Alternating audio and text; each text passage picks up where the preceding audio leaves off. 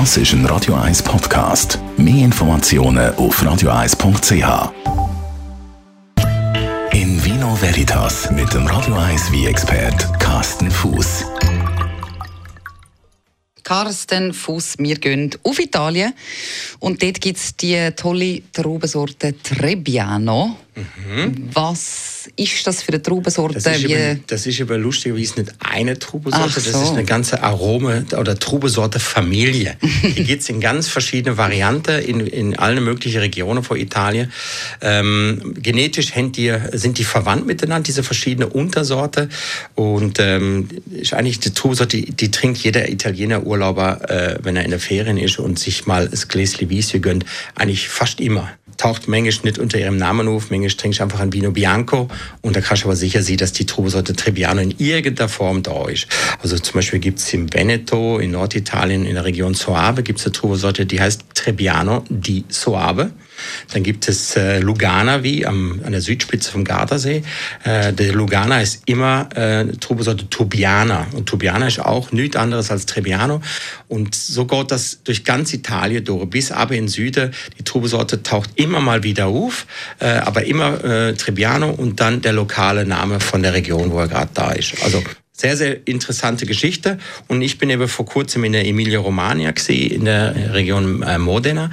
Und da haben wir eben so viel äh, Schum wie ähm, ähm, Trunke aus der Trubesorte Trebbiana oder Trebbiano. Das ist dann Trebbiano di Spagna, Trebbiano di Modena und so weiter und so fort. Also ganz viel verschiedene Sachen. Und aus der Trubesorte, die ist nicht sehr aromatisch, ist also eher eine etwas neutralere Sorte.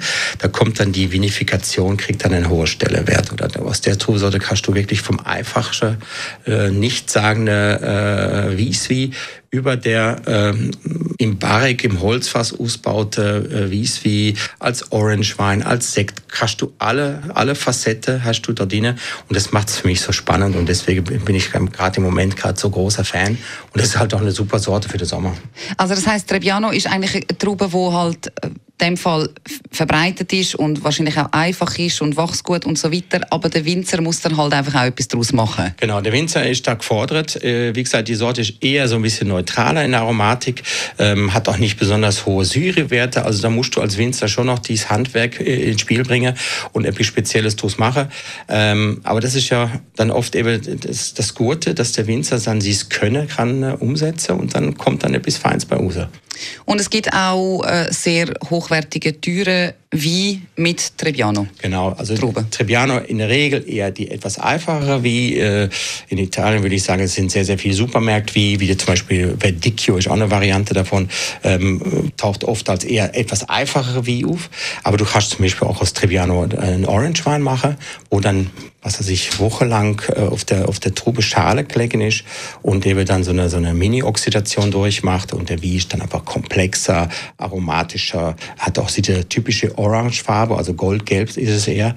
Und äh, dann sind das natürlich auch hochwertige Weine und kostet dementsprechend auch, oder? Aber die Emilia Romagna als Wiebergebiet äh, ist natürlich da mit Trebbiano natürlich gesegnet. Und wenn man schon mal da angeht, ich nehme mal an, dass einige von den äh, von unseren Zuhörer in der nächsten Woche wahrscheinlich mal richtig Italien fahren. Da kommen sie ja durch, äh, durch die Region Emilia-Romagna mhm. durch. Äh, macht vielleicht in Modena oder Parma oder Bologna einen kleinen Stopp. Und dann würde ich sagen, probiert auf jeden Fall zu den lokalen Spezialitäten wie äh, Parmaschinken, ähm, Coppa, Salami gibt's Reggiano, Parmigiano. Es gibt halt so viele Spezialitäten. Oder Aceto di Modena gibt's ja auch noch. Also all die Spezialitäten und dann ein wunderbarer, schöner Trebbiano, vielleicht sogar als Schumi unbedingt probieren. Ihr müsst nicht warten, bis ihr in der Toskana sind. Ihr könnt auch vorher schon gut die Sache trinken. In Vino Veritas auf Radio 1.